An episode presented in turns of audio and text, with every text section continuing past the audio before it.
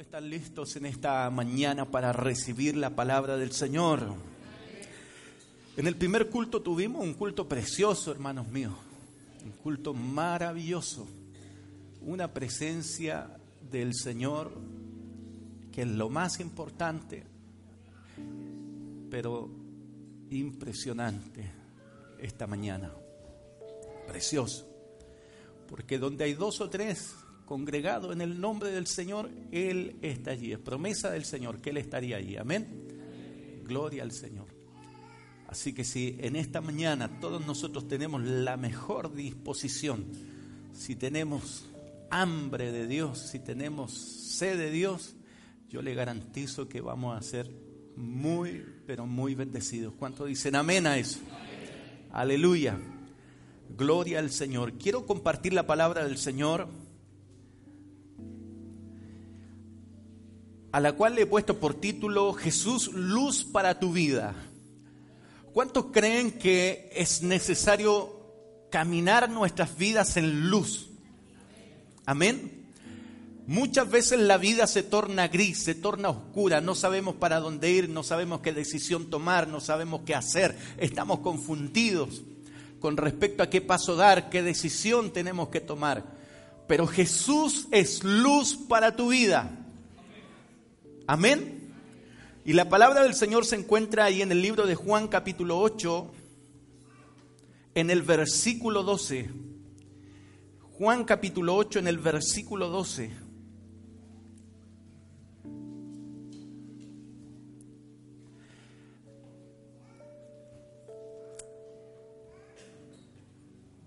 Y vamos a dar lectura a la palabra del Señor en el nombre del Padre, y del Hijo y del Espíritu Santo.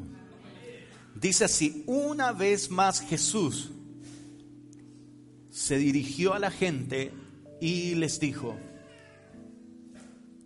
yo soy la luz del mundo. El que me sigue no andará en tinieblas, sino que tendrá la luz de la vida. Una vez más Jesús se dirigió a la gente, dice. Les dijo, yo soy la luz del mundo.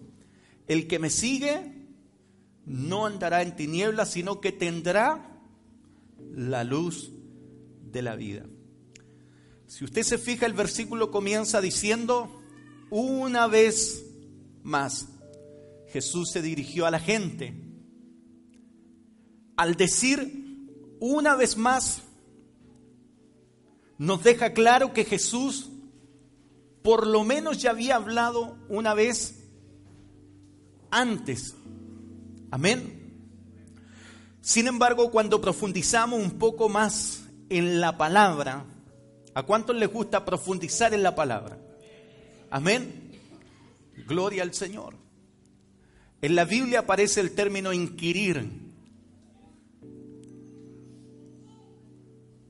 El salmista dice, una cosa he demandado a Jehová y esta yo buscaré que esté en la casa de Jehová todos los días de mi vida, para contemplar tu hermosura, para inquirir, dice, de tu ley. La palabra inquirir significa profundizar. Amén. ¿Sabe por qué es importante profundizar en la palabra? Porque la palabra es como una mina de oro. Para poder extraer el oro de la mina usted tiene que cavar tiene que ir a la profundidad de la mina y ahí extrae ese mineral precioso. La palabra es igual. No podemos ser superficiales, tenemos que ir a lo profundo de la palabra y ahí están las riquezas de la palabra. Amén. Entonces cuando profundizamos un poco más en la palabra descubrimos que todo este pasaje se desarrolla dentro del marco de la celebración de una fiesta de los judíos. Los judíos son buenos para la fiesta, hermano. Nosotros somos medio amargos. Yo me doy cuenta que a veces, soy, en, serio, yo soy medio serio en, en exceso. ¿Ya? Soy medio serio en exceso. Amén. Precisamente porque a veces hay algunos que se les pasa la mano. Si uno no es serio, les da la mano y se toman él Entonces a veces es necesario que por eso a veces uno tenga que ser serio, a veces la gente lo obliga a uno a ser. Amén. Pero quiero ser un poco más festivo, más...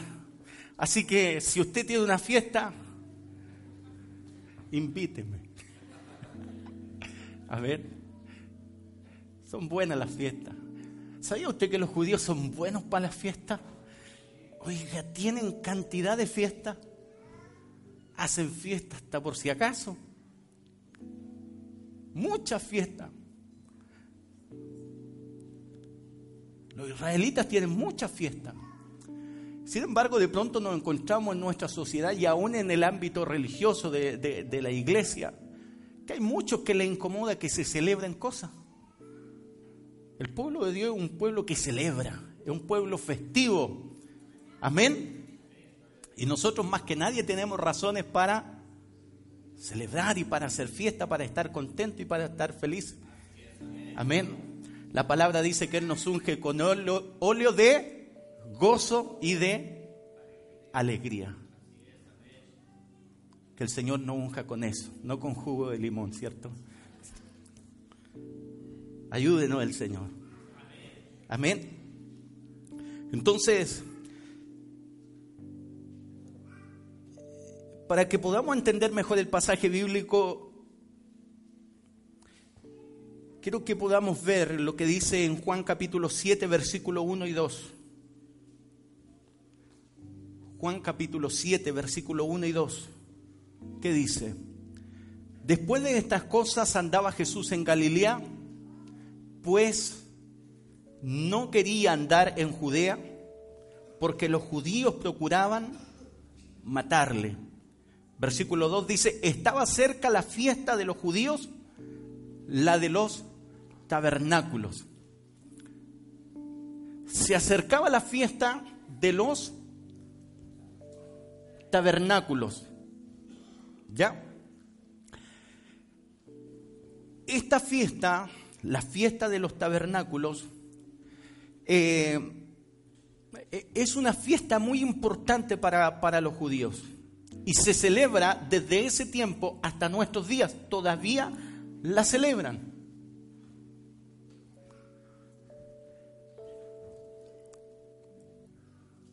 Por siete días en el mes de octubre y recuerda principalmente dos cosas.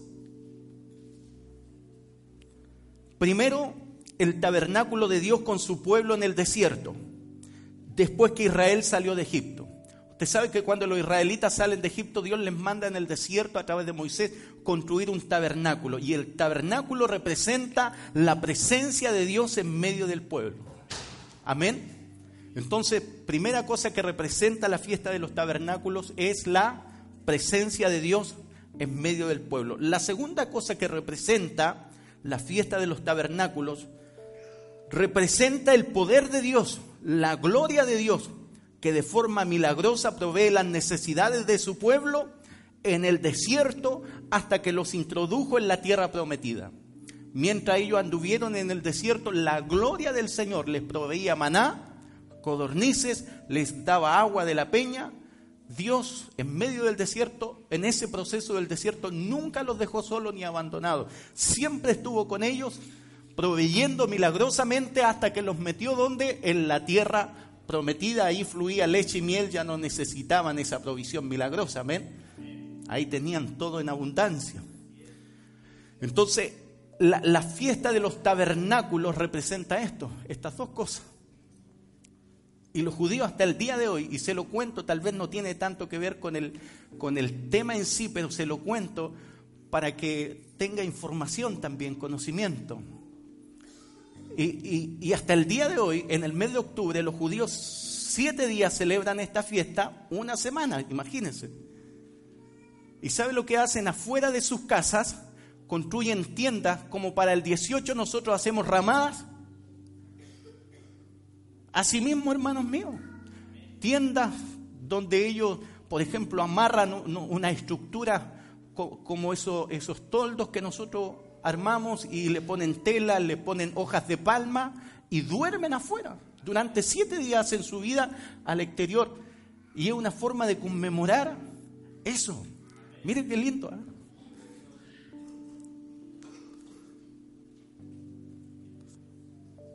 En nuestra época todavía ellos lo hacen, siete días en el mes de octubre. Ahora,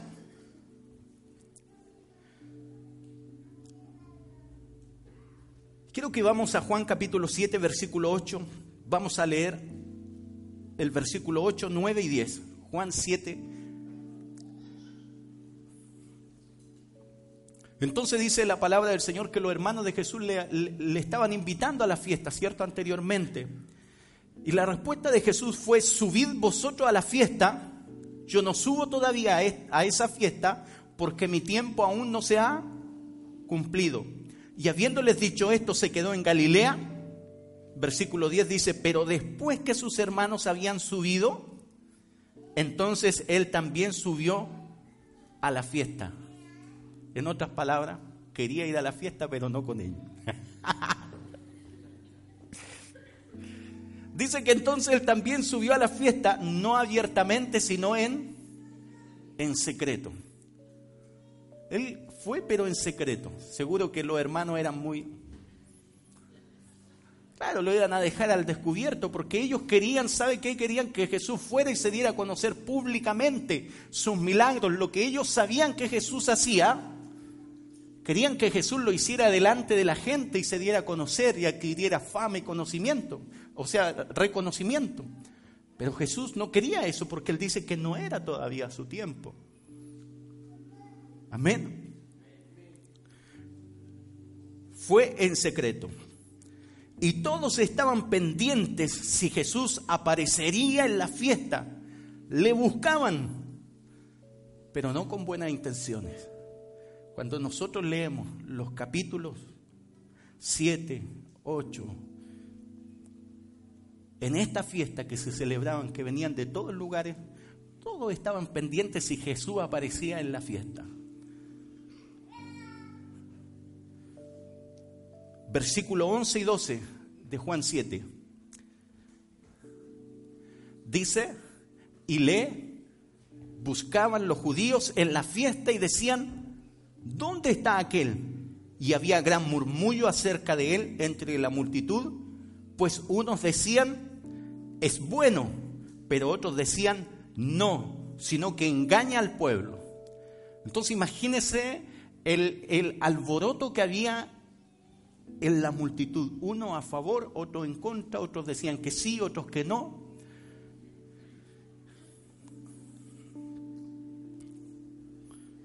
Entonces, en el tercer o cuarto día de la fiesta, porque ¿cuántos días se celebraba esta fiesta? Siete días en el tercer o cuarto día de la fiesta, Jesús hace su aparición pública. Él fue, pero durante los primeros días estuvo en secreto. Pero después hace su aparición pública en el versículo 14. Dice, más a la mitad de la fiesta subió Jesús al templo y enseñaba. Se dio a conocer en el templo y comenzó a enseñar, comenzó a hablar, comenzó a predicar. Inmediatamente esto generó reacciones entre los religiosos de aquel entonces. Veamos el versículo 32.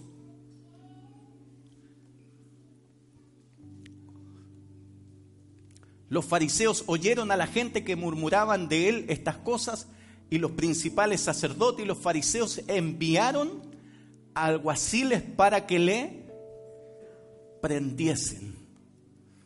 Es decir, enviaron, ¿cierto?, algunos soldados para que arrestaran a Jesús.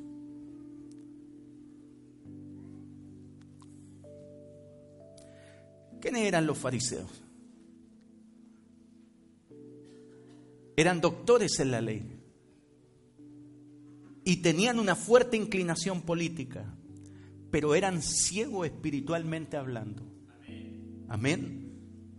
Entonces, hermanos míos, hasta aquí hemos visto dos tipos de personas que aparecen en esta historia, los judíos, ¿cierto? Y los fariseos. Si usted se fija, ambos le buscaban pero no con buenas intenciones, sino malas intenciones. Buscaban oportunidad para matarle. La pregunta es, ¿por qué tanto odio hacia Jesús? ¿Por qué querían matar a Jesús? ¿Por qué? ¿Qué cosa tan terrible Jesús había hecho? Buena pregunta, ¿cierto? ¿Qué había hecho Jesús?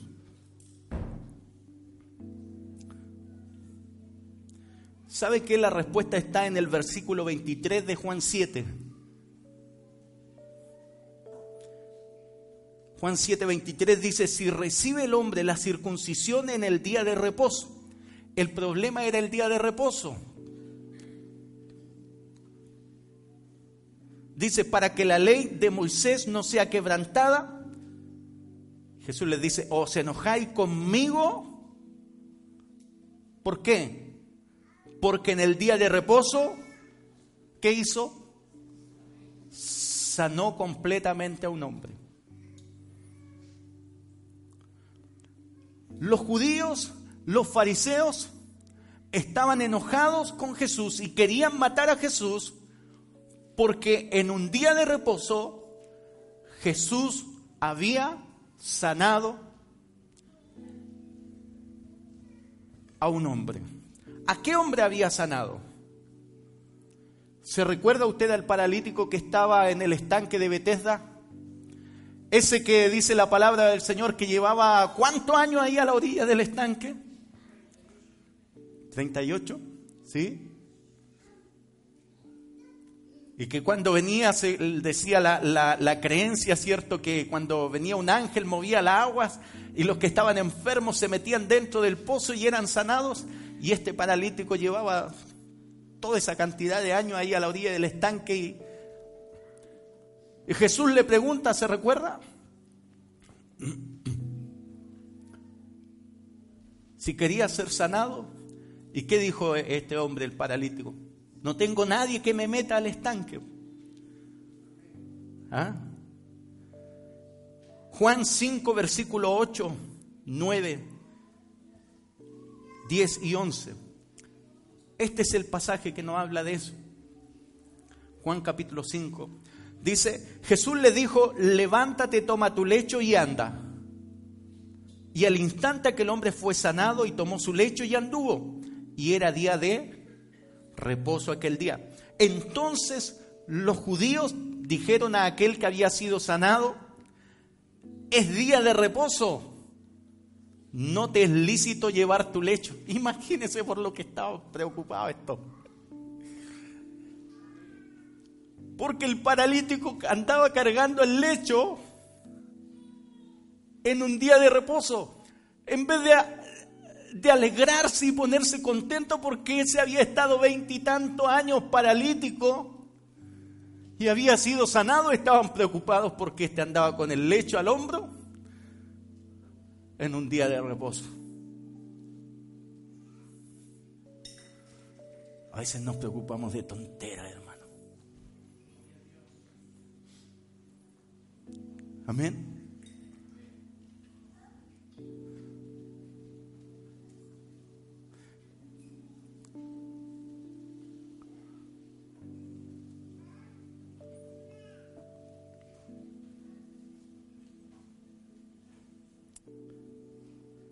Aleluya.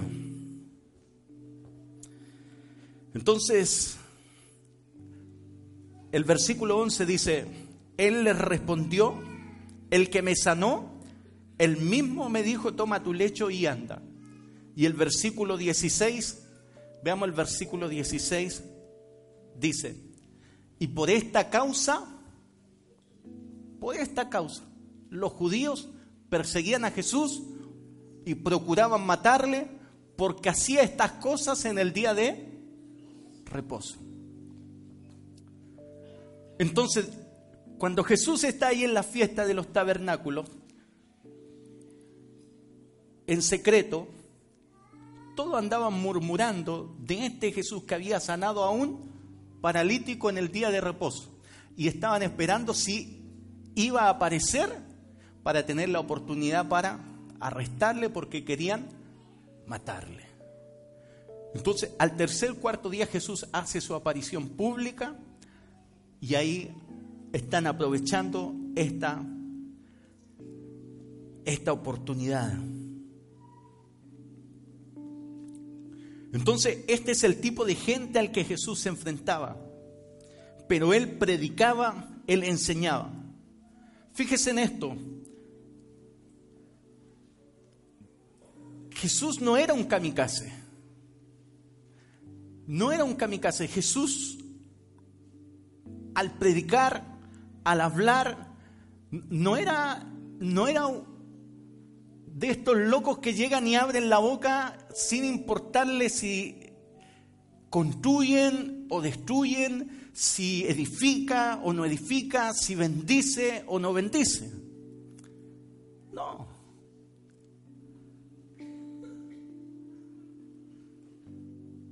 Jesús predicaba y abría su boca para enseñar. Amén.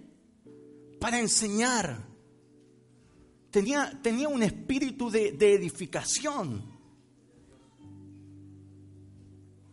Entonces él no era un imprudente. Hoy nos encontramos con, con locos hermanos que según defendiendo la sana doctrina tiran palos para el mundo, no le importa a quién, a quién parten, no, no tienen respeto por nadie, no, tienen discernimiento, no saben diferenciar, son imprudentes, faltos de respeto. Él sabía cuándo hablar, él sabía cuándo callar, cuándo ir, cuándo no ir. Él sabía qué hacer y qué no hacer. Él sabía cuando le estaba hablando a un fariseo, pero él también sabía cuando le estaba hablando a una persona que con sinceridad venía a él.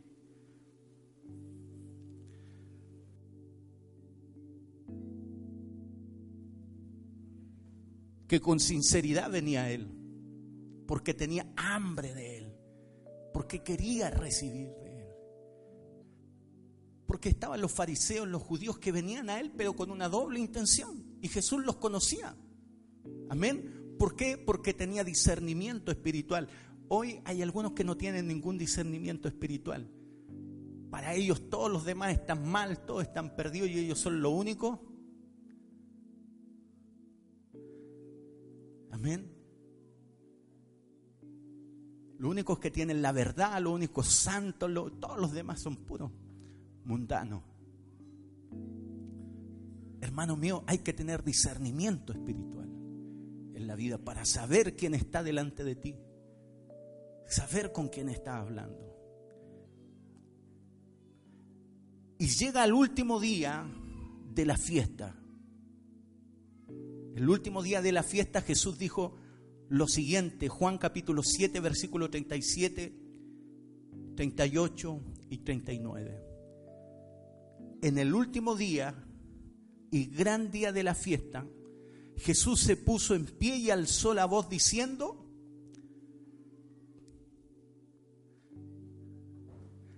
¿qué dijo? Si alguno tiene sed, venga a mí y beba.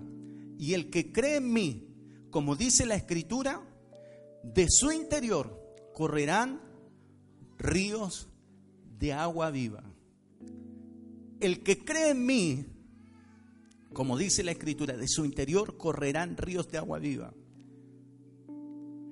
Pero si usted se fija, para que corrieran esos ríos de agua viva del interior, ¿qué tenían que hacer los que creyeran en Él? Tenían que venir a Él. Él les dijo, si alguno tiene sed, venga a mí. Amén.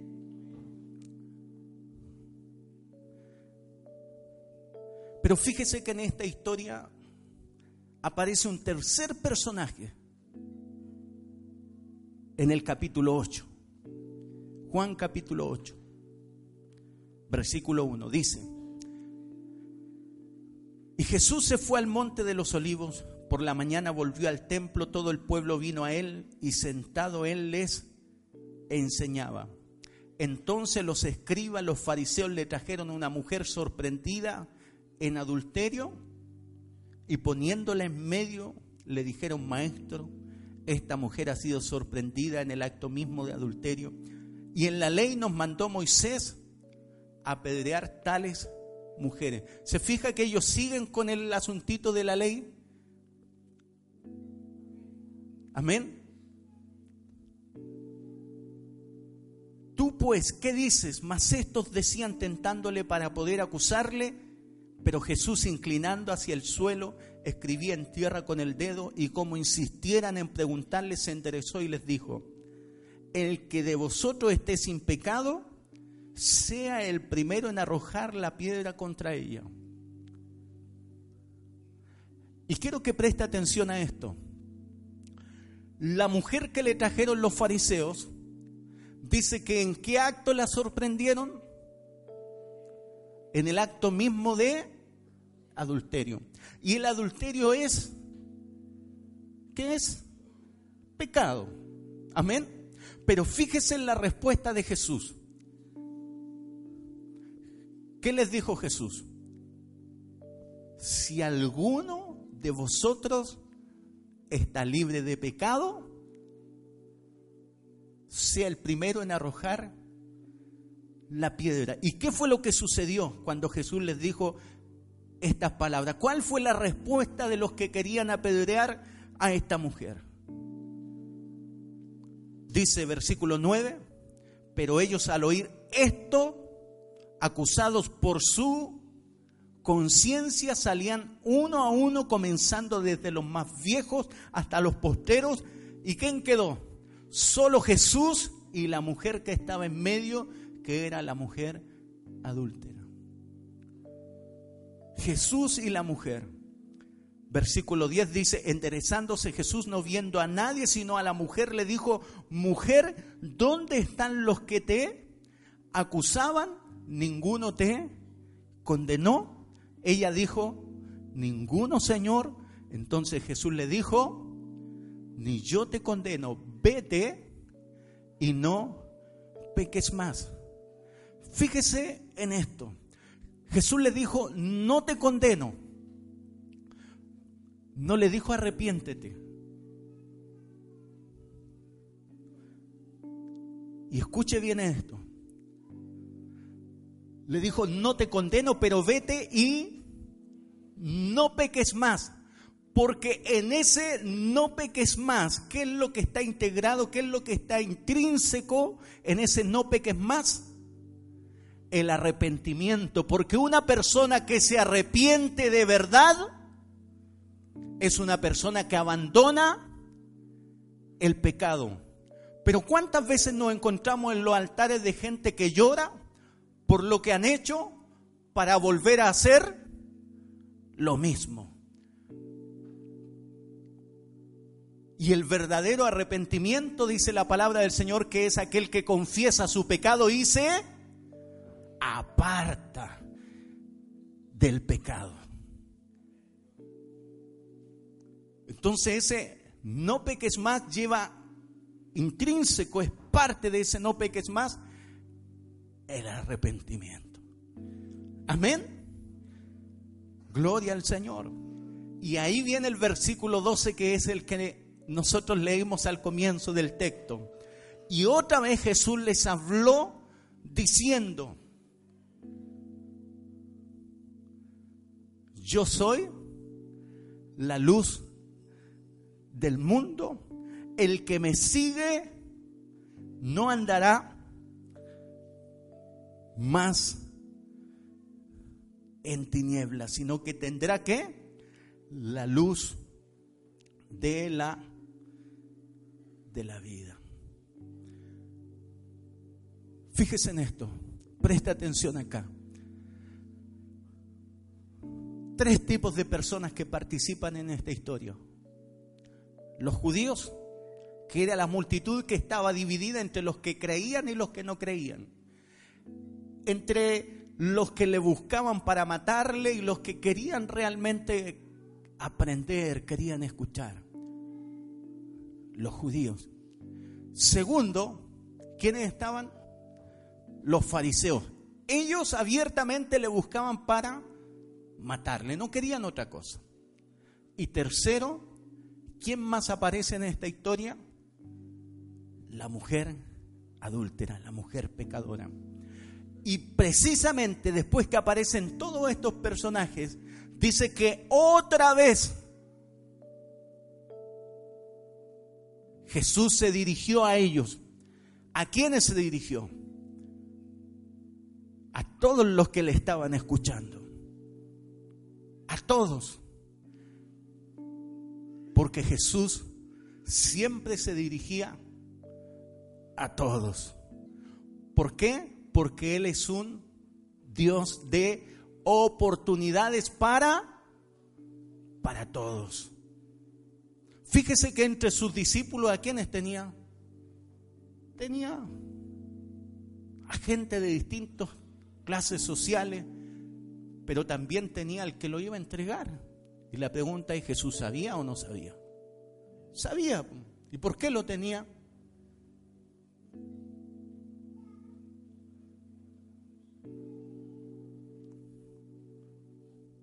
¿Por qué?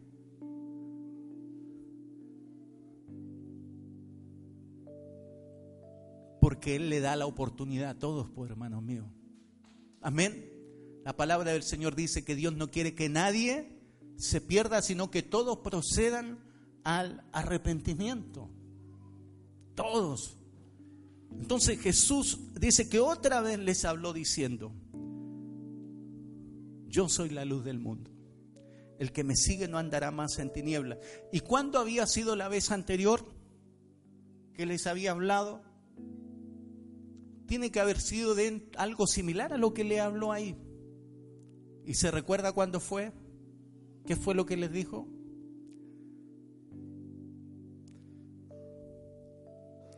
Versículo 37.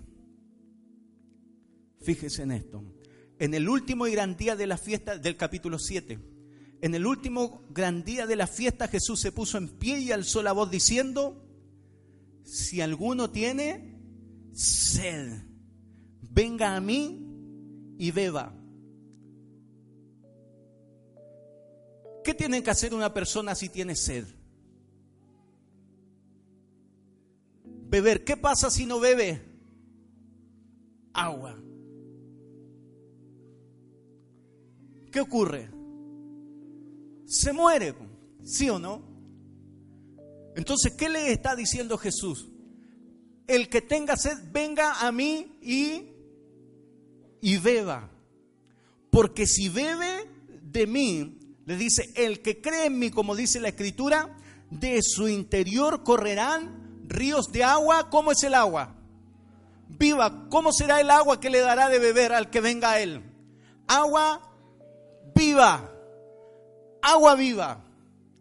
Entonces una persona, si no bebe agua, se muere.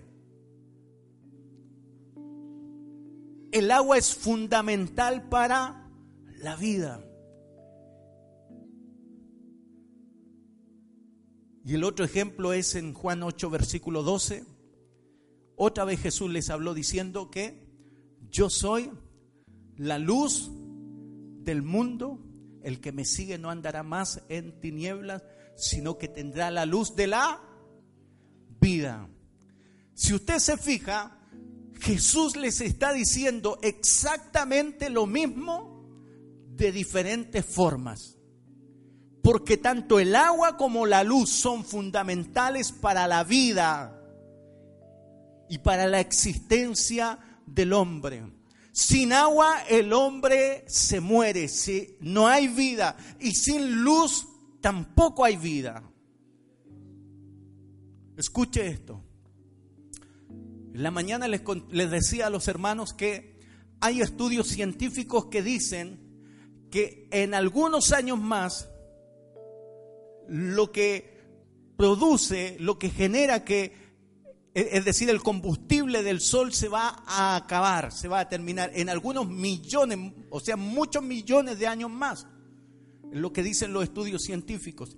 Y cuando eso ocurra, el Sol se va a agrandar y después se va a encoger y va a absorber los planetas. Pero usted no se preocupe de eso. Nosotros ya vamos a estar en la presencia del Señor ya ahí. Pero cuando eso ocurra, va a absorber los planetas, pero ya hace mucho tiempo que los planetas, o por lo menos el planeta Tierra, ¿cierto? En el planeta Tierra no va a haber ningún tipo de vida, porque sin luz no hay vida, hermanos míos. La luz es fundamental para que haya vida sobre la tierra. Si no hubiese el sol, que, que, aparece todos los días, que amanece todos los días, no habría vida. Amén. ¿Por qué? ¿Qué produce el sol, la luz del sol? Permite algo tan importante como la fotosíntesis y que tiene que ver con toda la naturaleza, las plantas, los árboles, todo lo, de aquello de lo que nosotros nos alimentamos. Si no hay planta, no hay, no hay árboles, no hay fruto, ¿qué comemos? No hay verdura. ¿Y de qué se alimentan los animales que supuestamente nosotros, las vaquitas, los chanchitos, los pollitos, ¿de qué se alimentan ellos? Precisamente de eso. Nos morimos todos, po hermano. Entonces, ¿qué Jesús le está diciendo? Jesús le está diciendo a los judíos que querían matarle, le está diciendo a los fariseos que lo perseguían, y le está diciendo a esta mujer pecadora, a todos por parejo, yo soy la vida. Amén. Y si alguno de ustedes tiene sed, venga a mí y beba, y yo le voy a dar agua que salte para vida eterna. Si alguno de ustedes está en tinieblas, venga a mí, sígame, sígame y nunca más andará en tinieblas. Amén. Entonces, ¿cuántos quieren beber el agua viva? ¿Cuántos quieren tener la luz de la vida?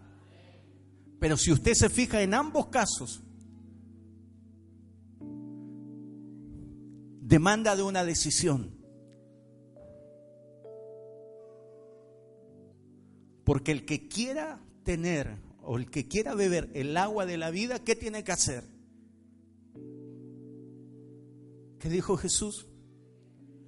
Tenía que venir a Él y beber esta agua. ¿Cuántos han venido en este día a beber de esta agua viva? Amén. ¿Cuántos han venido a beber de esta agua viva? ¿Cuántos dicen yo necesito a Jesús para vivir? Jesús dijo, apartado de mí nada podéis hacer. Aleluya.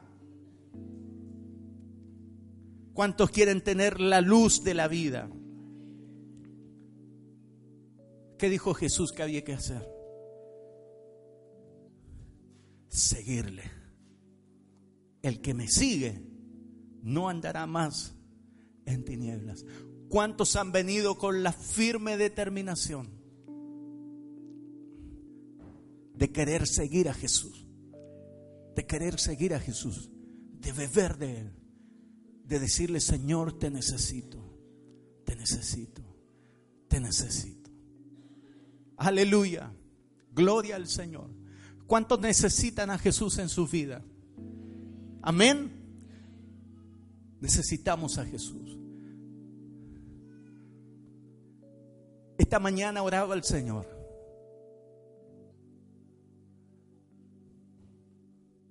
Y le pedía, Señor, úsame. Úsame, Señor. Úsame, Señor. ¿Cuántos quieren que el Señor les use? Para mi dolor, el Espíritu Santo porque fue obra del Espíritu Santo, trajo a mi mente una imagen. ¿Y sabe cuál fue la imagen que trajo a mi mente? Fue la imagen de un estropajo sucio, inmundo. ¿Ha visto usted esos estropajos de pronto en algunos lugares? ¿Y qué es lo que le genera?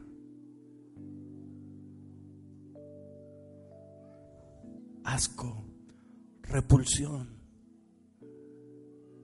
Y lo último que usted quisiera hacer es tomarlo y usarlo para limpiar. Y me di cuenta que el Señor me estaba diciendo, eso tú eres.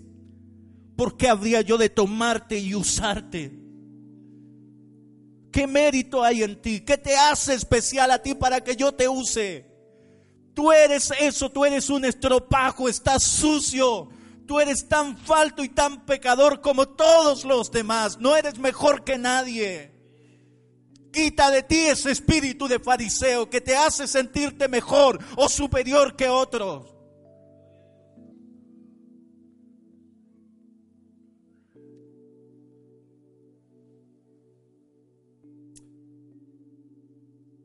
Todos necesitamos a Jesús.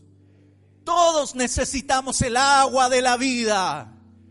Y para poder tenerla tenemos que beber de Él. No vengas con la actitud de que yo no lo necesito. Yo puedo vivir sin el agua.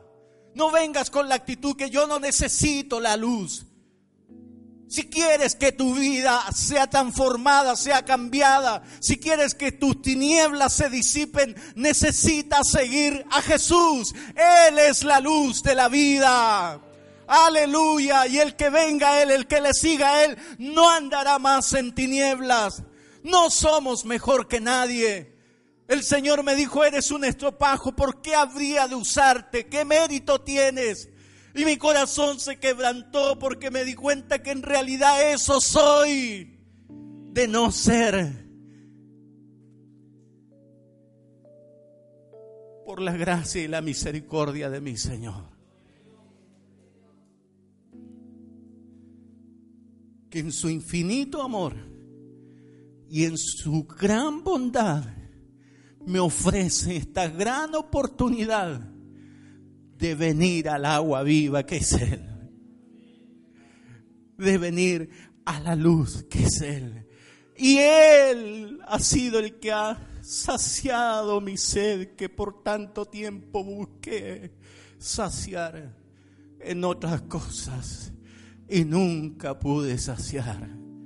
Y Él ha sido el que ha alumbrado mis tinieblas y la oscuridad de mi alma y de mi corazón. Solo Jesús lo pudo hacer. Solo Jesús.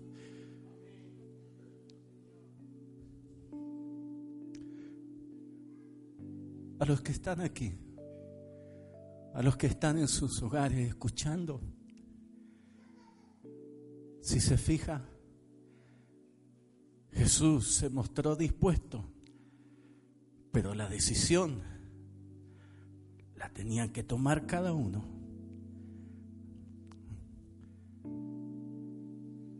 La que se quedó al lado de Jesús, ¿quién fue? Precisamente la que tenía más razones para salir huyendo. La pecadora. Pero ella no huyó. Ella se quedó.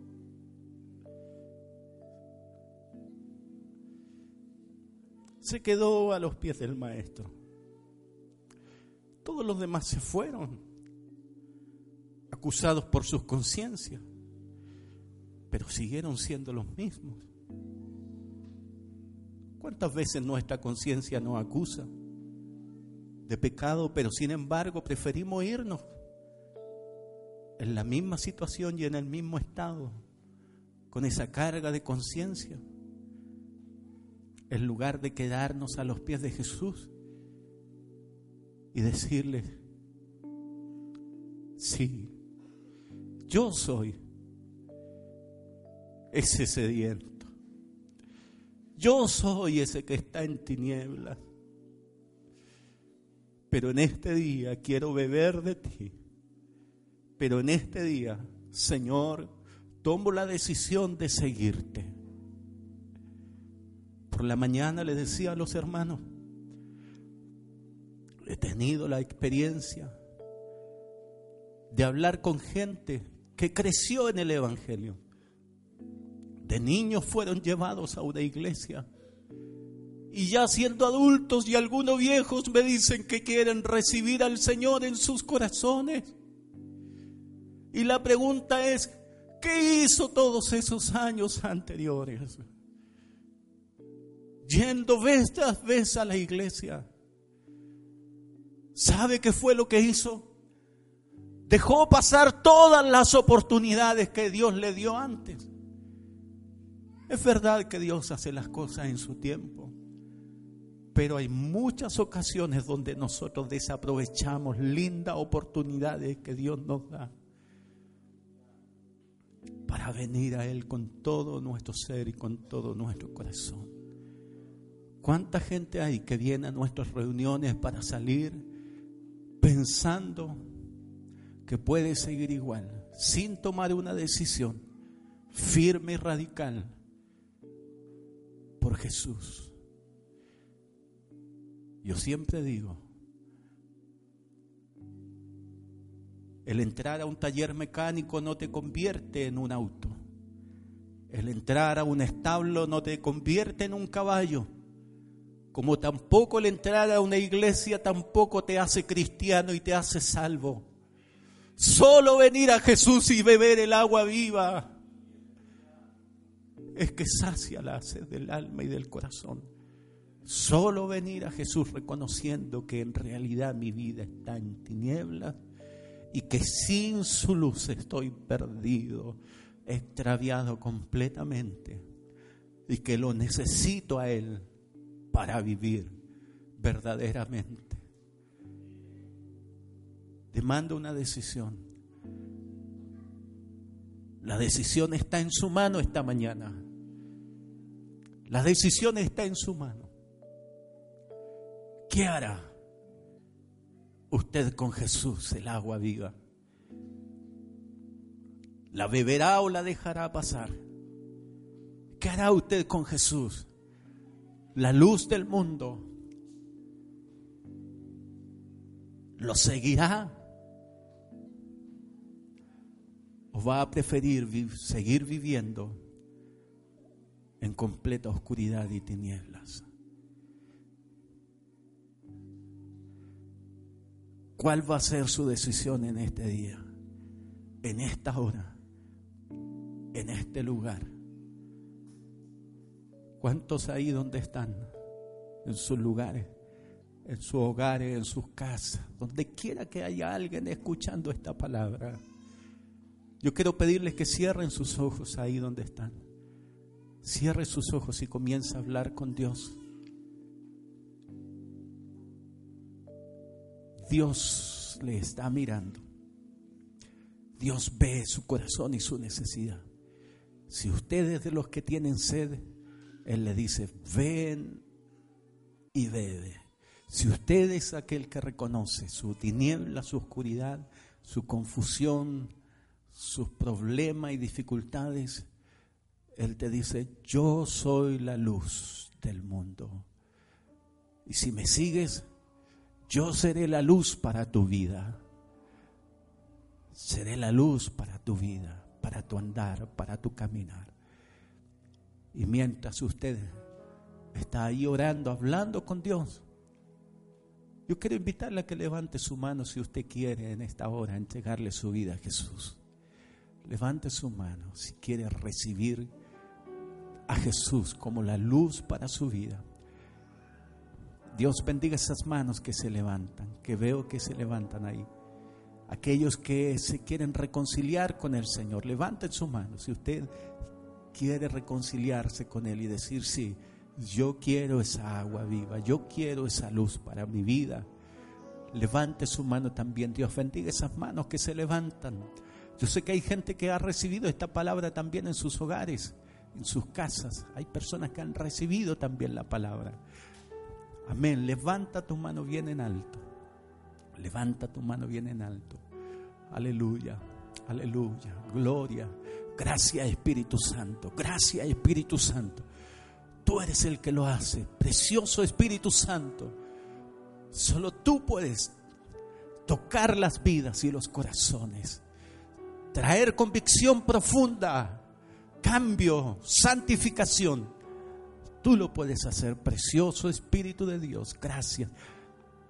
Amén. Veo todas esas manos levantadas. Alguien más levanta su mano. Alguien más levanta su mano ahora. Oh, aleluya. Gloria al Señor. Usted no se vaya de este lugar de la misma forma que llegó. Usted tiene que irse con Cristo en el corazón, con paz en su corazón, reconciliado con Dios. Aleluya. Por medio de la obra de Cristo en la cruz del Calvario. Hay una presencia maravillosa del Espíritu Santo en este lugar. Gracias Señor. Gracias Señor. Gracias Señor. Aleluya. Cierre sus ojos ahí donde está. Y ore conmigo. Padre, te doy gracias por esta tu palabra, Señor. Rogamos que bendigas mi vida. Dígale, bendice mi vida en esta hora por medio de tu palabra. Señor, yo la creo en mi corazón. La recibo con fe y confieso con mi boca que tú eres el Señor te pido perdón por todos mis pecados. Me arrepiento de ellos. Señor, me vuelvo a ti. Dame, Señor, dame de beber de tu agua, de esa agua viva. Sí, Señor. Y que en esta hora se activen, se despierten esos ríos del Espíritu en mi interior Gracias Señor, porque tú disipas mis tinieblas en esta hora. Gracias Señor, te recibo en mi corazón. Mi vida es cambiada, mi vida es transformada por ti no volveré a ser el mismo, no seré la misma. Gracias Señor. Andaré en la luz de la vida, que eres tú, precioso Jesús. Amén.